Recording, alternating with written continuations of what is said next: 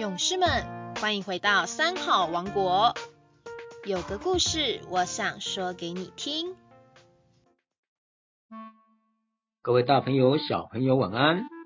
很高兴又在有个故事，我想说给你听的节目里与您相会。我是高雄市桥头区新塘国小校长肖勋忠。今天要与您分享的故事是猴子与狗子。有一天呢，猴子和狗子他们所居住的动物社区要召开会议。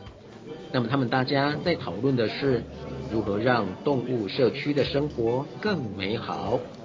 会议才刚刚开始啊，狗子急忙的站起来就发 我在外面拼命赚钱，赚了很多很多的钱带回来我们的社区，所以呀。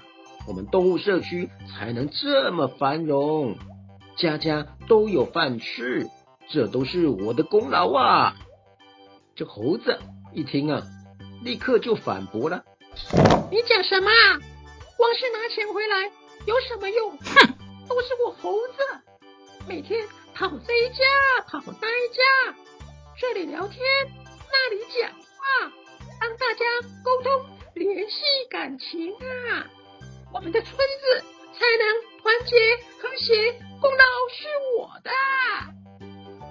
猴子与狗子拼命的表彰自己的功劳，不断的强调自己对动物社区的贡献，甚至为此啊，真的是面红耳赤。许多小动物坐在那里看他们两个吵来吵去，觉得很无聊。有的就说啊。为什么我们要在这里听他们吹嘘自己有多了不起呢？正当大家觉得很无奈的时候，小蚂蚁站起来讲话喽。他说：“各位邻居好友啊，与其我们在这里听他们两位膨胀自己、表扬自己自己有多大的功劳，那不如回家去做正事吧。每家每户都有很多的事情等着要做呢。”不要在这边浪费这样的时间，我们只需要负责把自己的工作都做好，不就好了吗？蚂蚁虽然很小，也没有彰显自己有多少的功劳贡献，可是他所说的话，每一个人回去把自己该做的事情都做好，我想是一个至理名言呢。就像是个小螺丝钉，能够完成在自己岗位上的工作。假如今日我们的社会、我们的社区，每一间公司行号，大至老板、董事长，小至工友、小妹，每个人都能够想着我要把自己的事情做好，那么这个团体必然会欣欣向荣，人际之间呢？一定会很和谐的。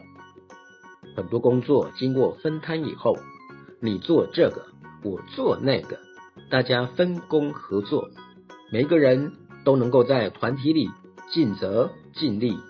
透过有序和谐的作业程序，彼此之间不会互相的抵制，也不容易发生摩擦，更不会斤斤计较了。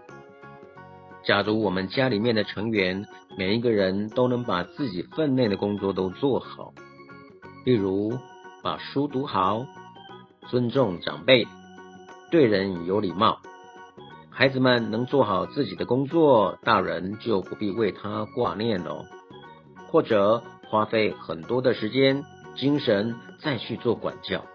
同样的，大人也是如此。把自己该尽的责任义务都做好，那么这个家不就是最美好的了吗？好了，各位大朋友、小朋友，我们今天分享的故事《猴子与狗子》就到这里结束喽。谢谢各位的聆听，我们下周三同一时间空中再会喽。